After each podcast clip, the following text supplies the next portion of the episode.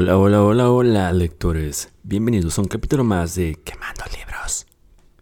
Hoy les hablaré de Kafka en la orilla, de Huraki Murakami, o, bueno, Haruki, bueno, el Murakami.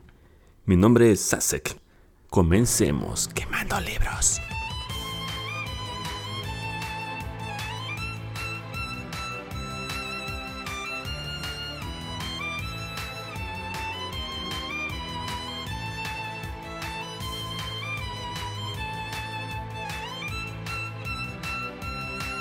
Bien, comencemos hablando un poco sobre el autor. ¿Escuchan esos pajaritos? Bien, el autor nació en Kioto un 12 de enero de 1949. Es un escritor y traductor japonés, autor de novelas y relatos. Ha obtenido numerosos premios, es considerado una figura importante en la literatura postmoderna. Ha sido candidato al Premio Nobel de Literatura en repetidas ocasiones, sin ganarlo, por supuesto. Ha escrito Tokyo Blues, Sputnik Mi Amor y otras novelas que no recuerdo porque solo he leído esas dos y esta que les comentaré ahora. Antes, antes, antes les contaré la sinopsis que nos da la editorial Tusquets Editores. Creo que así se pronuncia, no, la verdad no lo sé. Kafka Tamura se va de la casa el día en que cumple 15 años. Le llevan a ello las malas relaciones con su padre, un famoso escultor convencido de que su hijo repetirá el asiago sino de Edipo y el vacío producido por la ausencia de su madre, se dirigirá al sur del país, donde encontrará refugio en un peculiar lugar, una biblioteca, y conocerá a la misteriosa señora Saeki.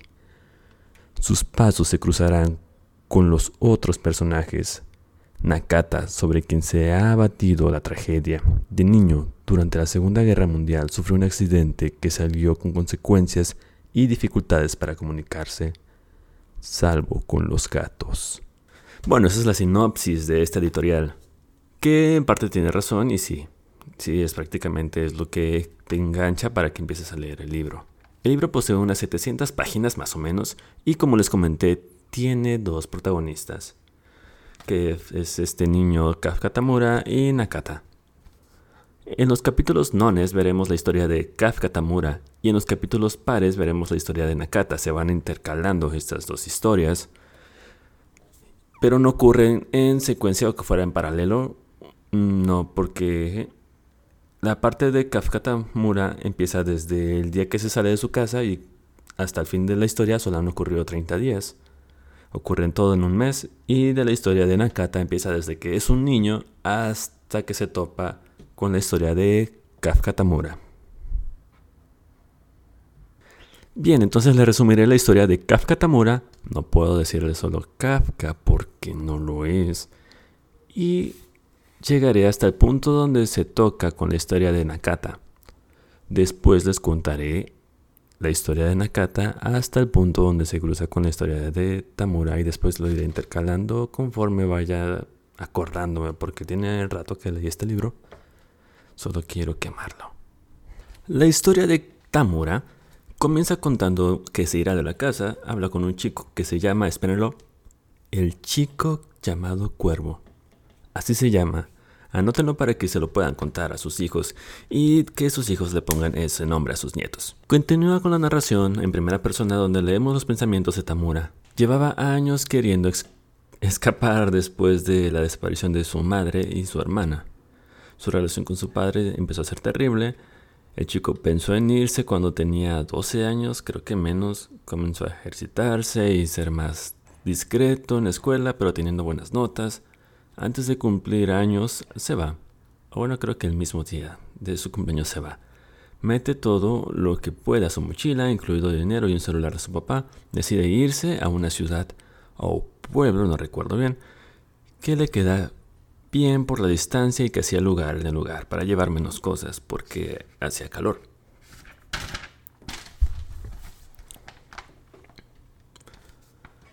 Para disimular su edad, porque tenía 15 años, llevaba consigo creo que una gorra y gafas y disimulaba su voz. Se topa con una chica en el camión, habla con ella y le dice, oye, ¿a poder contigo? Y ya el chavito empieza a ver las piernas y se calma. pero piensa que tal vez puede ser su hermana. Y esto es un punto importante mucho después. Al llegar, ella le deja su número y ¡bam! El chico se instala en un hotel y se va a un gimnasio, luego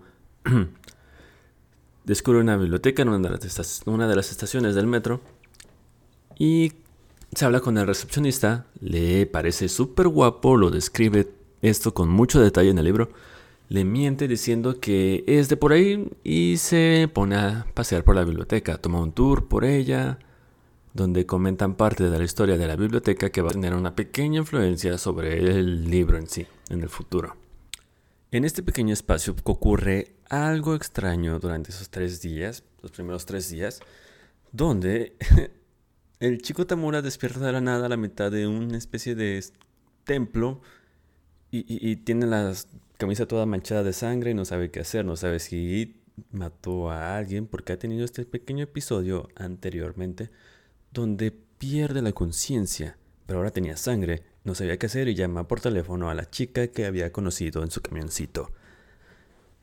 La chica le dice, ah, sí, pasó por ti, sin que le explicara que tenía sangre. Lo encuentra, tiene sangre, pero aún así se lo lleva a su casa y lo limpia y, después el chico, cuando se van a dormir, le dice, oye, ¿puedo pensar en ti mientras me masturbo? Ah, aguanta, yo te acompaño, yo te masturbo. Ah, muy bien, muy bien. Y entonces la chica empieza a masturbarlo. Y aquí está el punto importante porque él pensaba desde ese momento y desde que la vio que podría ser su hermana. Y aún así dejó que estuviera masturbándolo. En fin, no tienen sexo, él se va por la mañana y de nuevo comienza su rutina de ir al gimnasio, ir a la biblioteca y hablar con el recepcionista. Después de eso, la policía empieza a buscarlo hay un chico de 15 años que no ha llegado a la escuela y ese tipo de cosas y creo que su padre reportó la desaparición, no me acuerdo. Entonces, él quiere huir, los hotel llaman a la biblioteca y como ha estado hablando con el recepcionista, en esos tres días hicieron muy, muy, muy buenos amigos. Que la policía llama al recepcionista y él les miente diciendo que está aquí, pero es otro chico que se la pasa devorando libros y nota solo ha estado leyendo un libro. ¿Ok? Son tan amigos que el, recepcionista les dice, bueno, le dice que le hará el favor de llevarlo a una casa que hay, bueno, una cabaña que hay en una montaña, lejos de ahí. Así de tan amigos que son, solo han pasado tres días unidos y, y si acaso él se la ha pasado, entre comillas, devorando libros. ¿Qué pasa ahí? En fin, se lo lleva en su coche, platican de cosas irrelevantes para la trama, y llegan a la cabaña. Y le dice, oye, te voy a dejar aquí unos tres días, adiós. Y lo deja. En esta cabaña no hay nada de electricidad, ni eh, cosas de, la vida cotidiana actual, además de la electricidad, que contamos con el drenaje, agua potable y ese tipo de cosas. No hay nada de eso en la cabaña, solo libros. Tamura solamente pasa tres días ahí, tres días, pero él tiene un pensamiento que dice, ah, Creo que me he acostumbrado a estar aquí, sin nada de tecnología. Sí, definitivamente me he acostumbrado. Pero solo han pasado tres días. Y se la ha pasado leyendo. Y estar desnudo. Y ya. Y otras cosillas, pequeñas cosillas que pasó por ahí, pero solo tres días. Llega de nuevo el recepcionista, lo encuentra desnudo y dice, oh, qué bonito te ves todo desnudo. Y ya se lo lleva. Le dice que, oye, voy a conseguirte trabajo con mi jefa que es la señora Saeki, la de la sinopsis, si lo recuerdan. Entonces, empieza a trabajar para la biblioteca, entre comillas. Solamente se la pasa limpiando y atendiendo, pero al primer día van a preguntar algo y empiezan a sospechar de que es un muchacho menor de edad. Y ya. Y, y empieza a conocer a la señora Saeki, le lleva café, la señora Saeki le dice, ah, preparas un buen café. Y la, empiezan a tener una especie de relación de amistad. Pero él piensa, oh, a lo mejor ella puede ser mi madre. Y aún así la deseo. La deseo mucho sexualmente. Sí, eso pasa. Incluso empieza a tener como que visiones en el cuarto donde se está quedando, que es dentro de la biblioteca, donde ve a la señora Saeki joven y se desnuda que quiere tener sexo con ella. A la siguiente noche la ve otra vez, pero ya la señora Saeki en adulta parece que no está consciente de su propio ser y se mete con él en su cama y tienen sexo descontrolado. Después, al día siguiente, estando conscientes, ella va a su cuarto y tienen sexo descontroladamente de nuevo. Y él pensando todo el tiempo, todo, todo el tiempo, que es su madre. Y aún así, tiene sexo con ella. Yo no sé cómo sea la cultura por allá, pero aquí en mi país, en México, eh, eso está muy mal visto, chavo. Como que, ay no, que incesto, incesto en alto grado. Advertencia, esto es cosa para adultos. en fin.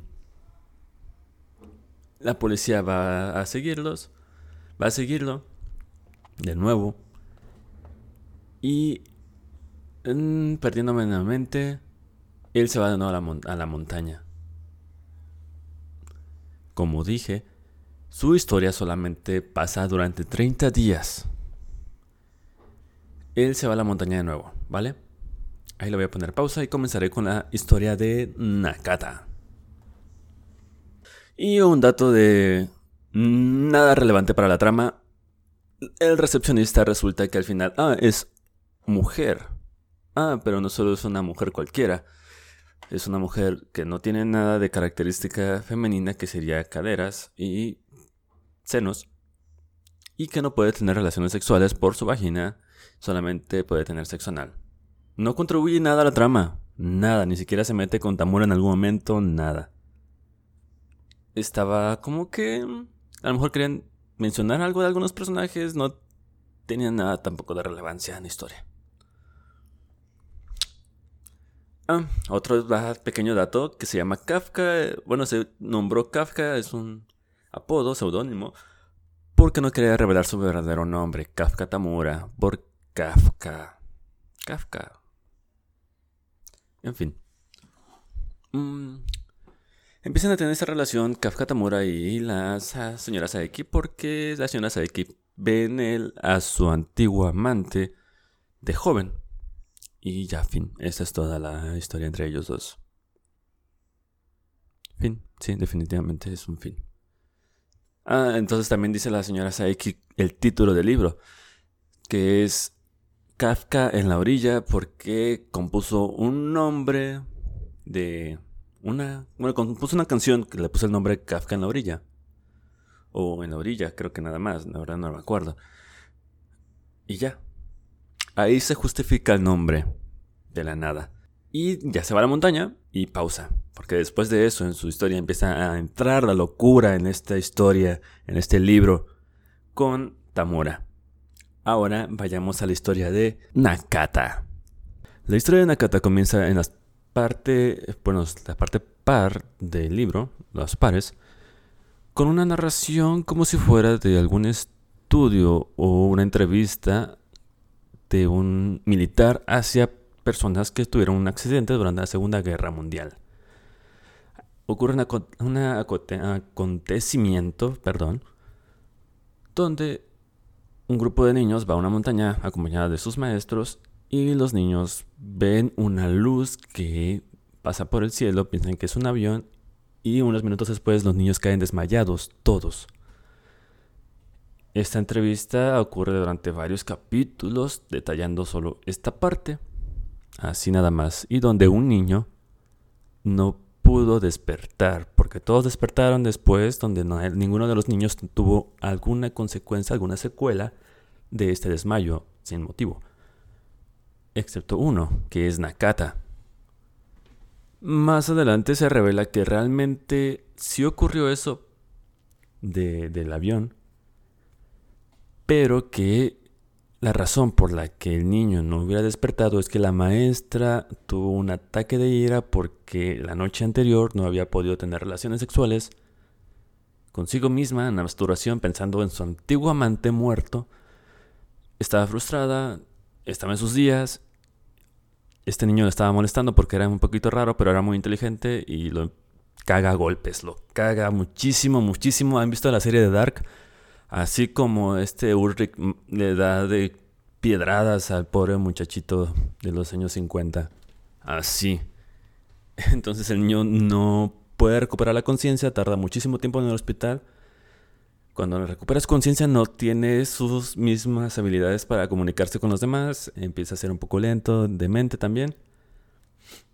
Y aunque la sinopsis dice que tiene la habilidad de hablar con los gatos, en secuencia con su historia, que la narran de diferente manera, la narran en el futuro, en el presente y en el pasado,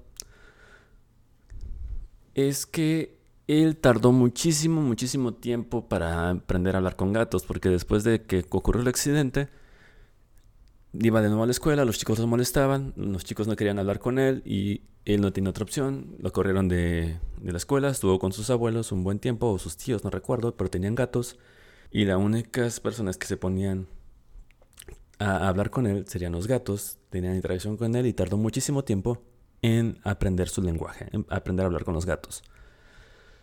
Sus padres eran millonarios, murieron, le dejaron ir a sus hermanos, sus hermanos lo mandaron a la mierda.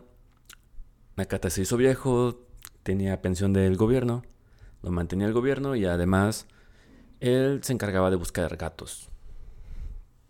Era como que el buscador de gatos oficial de, de ese pueblo donde, bueno, él no decía nunca que hablaba con los gatos, sí hablaba con ellos, hablaba con ellos para localizar a otros gatos que estaban perdidos.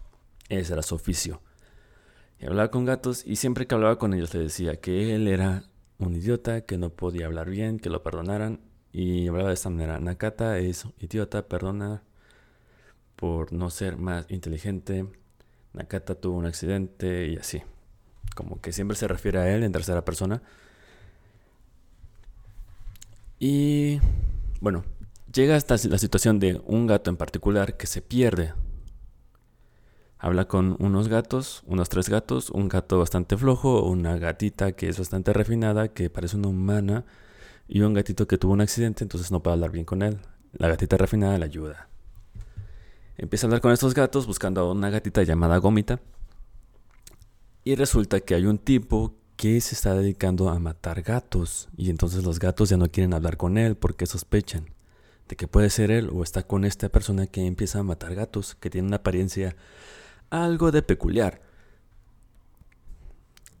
En fin, él se queda esperando un buen rato en un lugar donde hay un lugar, una zona donde se acumulan los gatos, esperando a que aparezca este sujeto, el asesino de gatos. Él solo quiere saber dónde está la gatita gomita. Entonces, llega un perro de repente, les dice, oye, sígueme. Y Nakata se saca de onda porque ni siquiera hace alguna especie de gesticulación del perro. No sé si también los gatos lo hacían o no. Lo sigue, lo lleva hasta la casa, hasta una casa, la casa del asesino de gatos. Y ahí está el asesino de gatos y se presenta. Se presenta vestido como Johnny Walker. Johnny Walker. Walker, creo que se llama Walker. Y este Johnny Walker le empieza a decir que él está matando gatos para poder juntar sus almas para hacer una flauta que mate a todos, algo así, una flauta espiritual. Y le dice que quiere morir, que lo mate. Nakata, mátame. Y Nakata dice, yo no quiero matarte. ¿Para qué matarte? Yo no soy capaz de hacer eso. Nakata es muy idiota.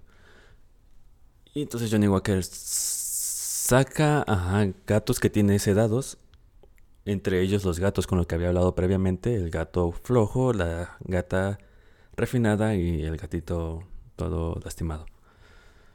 Les empieza, como están paralizados, a abrir el pecho con un bisturí, le saca su corazón y los mastica, los mastica horriblemente y les corta la cabeza después y les dice, mientras mata y mata gato le dice que la única forma de que lo pare es que lo mate. Yo no, no comprendo la, razón por la que iba a matar a Johnny Walker. O sea, que Johnny Walker quisiera morir, mm, no lo explica bien. Y tampoco en el resto del libro no lo detalla. Nada de nada. A lo mejor ustedes sí lo pueden saber y ese tipo de cosas. Pueden comentármelo abajito. Bueno, aquí esto no es un video de YouTube, pero no, sé dónde pueden hacerme un comentario. Hmm. Entonces, cuando llega con la gatita refinada, el no se controla y se abalanza sobre él y lo apuñala varias veces. Johnny Walker empieza a reírse como loco y Nakata pierde la conciencia, despierta en otra parte que no recuerda dónde, pero está con, la con el gatito Gomita y ya regresa a sus dueños. Y él, como de la nada, tiene el presentimiento que tiene que ir a un lugar. No sabe dónde, pero tiene que irse. Y empiezan a ocurrir otra, bueno, una serie de acontecimientos bastante extraños. Situaciones bastante extrañas. Donde el papá del chico aparece muerto de la nada en la noticia. Al parecer es Johnny Walker. El papá del chico. Este personaje que mataba gatos. Pero aparece completamente desnudo. Nakata quiere confesar que él parece que lo mató antes de irse. El policía que está ahí a un, lado de él dice, ah, no, no quiero, tú eres un viejito de mente, vete de aquí, por favor, que estoy de guardia y quiero dormirme. Y se va.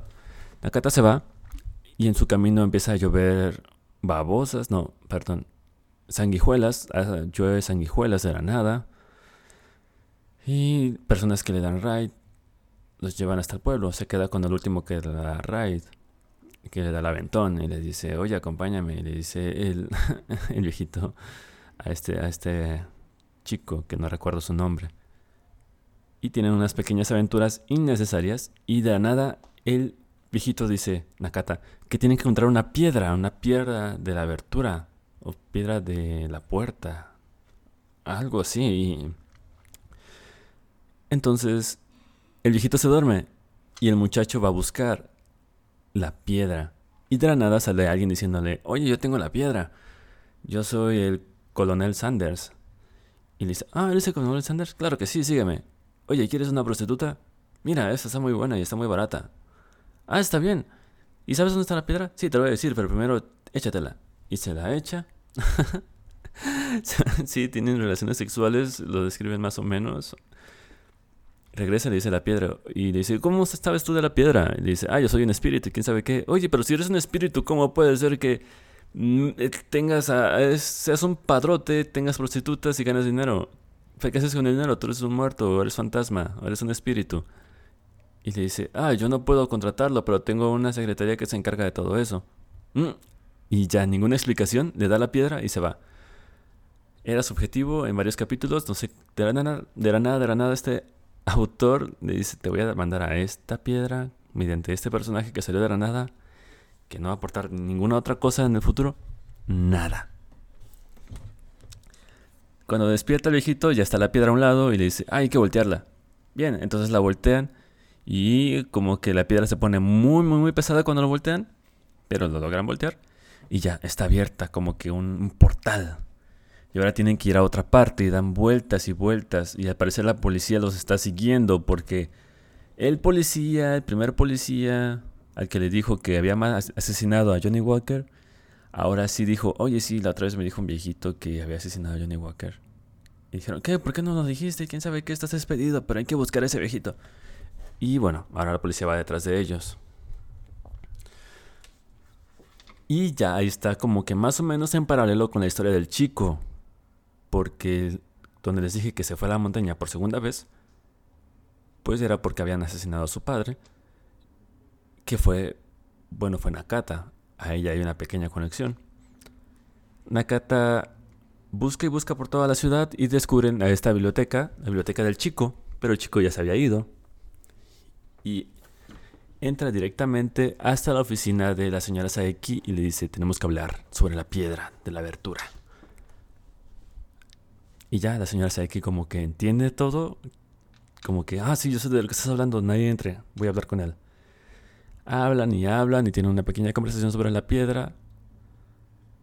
Nada interesante, nada relevante. Y ya se sale el señor Nakata y se van junto con el muchacho.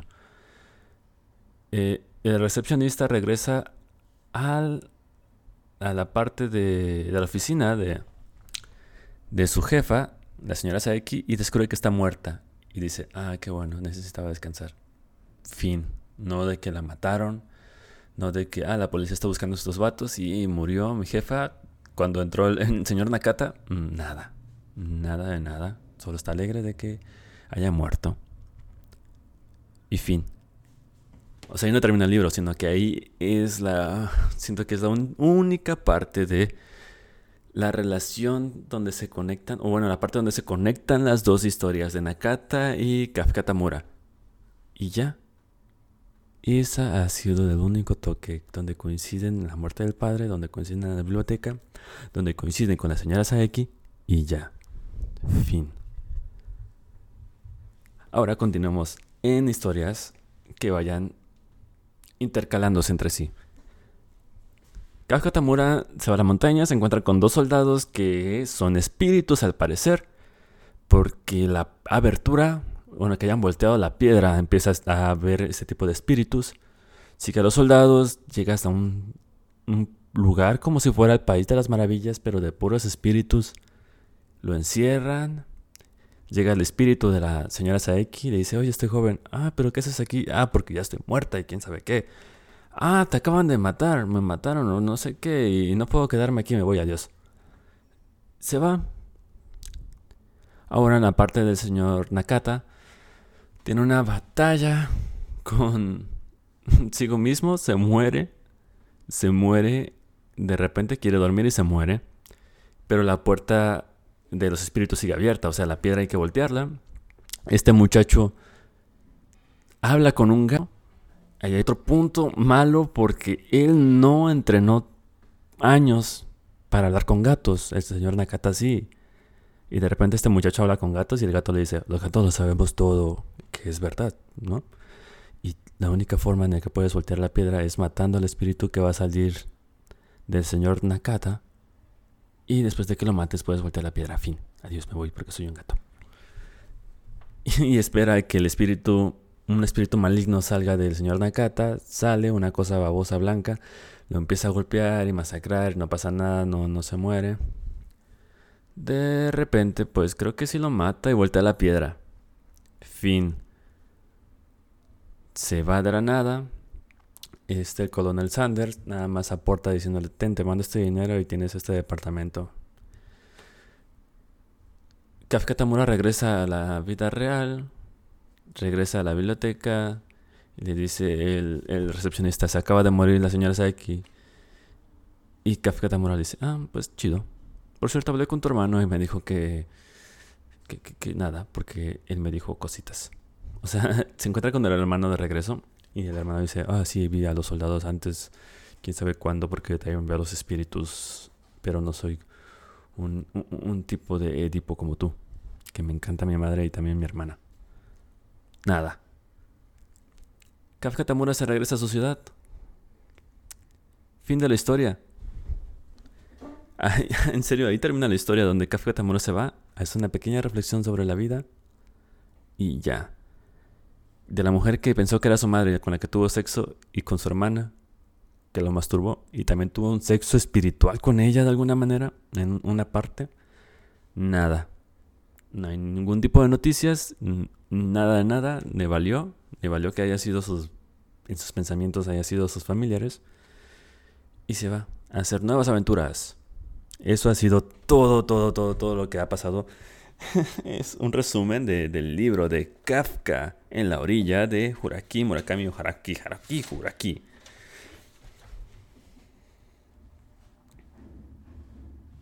Ahora, les recuerdo que este libro tiene como 700 páginas. Tiene un rato que lo leí, entonces no me acuerdo de todo. Es un pequeño resumen. Y en sí, en, este podcast no voy a criticar siempre los libros porque quiero hablar de libros que también me gustan. Pero este no me gustó que el autor de la nada sacara cosas, cosas irrelevantes. Muchas cosas irrelevantes. Cosas de la nada ayudando a los personajes como esta piedra de la nada la sacaron y la metieron como hay que explicar algo de los espíritus. Y, y, este tipo de es la relación de Kafka creyendo que todas son sus madres y sus hermanas y aún así se las quiere coger. ¿Por qué?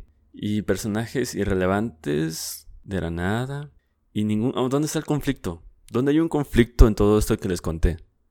Si acaso solo que venía la policía, pero huyeron y nunca se enfrentaron a nada.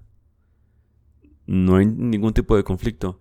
Comienza bien el libro con las narraciones, pero como que a la mitad o sí un poco más adelante de la mitad, como si el autor se le hubiera olvidado qué es lo que estaba escribiendo y empezó a meter un montón de cosas sin sentido. Y así, valiéndole todo. No, no sé, no sé cómo sea la parte de la escritura, así de que tarda años en escribir y se va, no, no, no lee todo lo que ha escrito. No me gusta el libro, realmente no lo recomiendo, son 700 páginas. Para nada, no, no me contribuye a nada y ese tipo de cosas. Pero sí recomiendo los otros dos, que es Tokyo Blues y Sputnik, mi amor. Sputnik, mi amor, es muy corto y es romántico, es del tipo de romance. Y Tokyo Blues, ese no sé qué género sea. Como surrealista, contemporáneo, no lo sé. Pero eso sí lo recomiendo, ese sí me gustó, de Murakami. Después leí que Murakami hace este tipo de libros sacados de la nada con un montón de locura y cosas sin sentido, como que los objetos cobren vida y empiecen a hablar, ¿qué es esto? ¿Es Alicia en el País de las Maravillas o ese tipo de narraciones? No lo sé. No, porque no, me acuerdo si los objetos... Ah, que, es como Disney, en estas... La, Bella y la Bestia. No sé. Esto ha sido todo. Mi nombre es Sasek y acaban de escuchar Quemando Libros.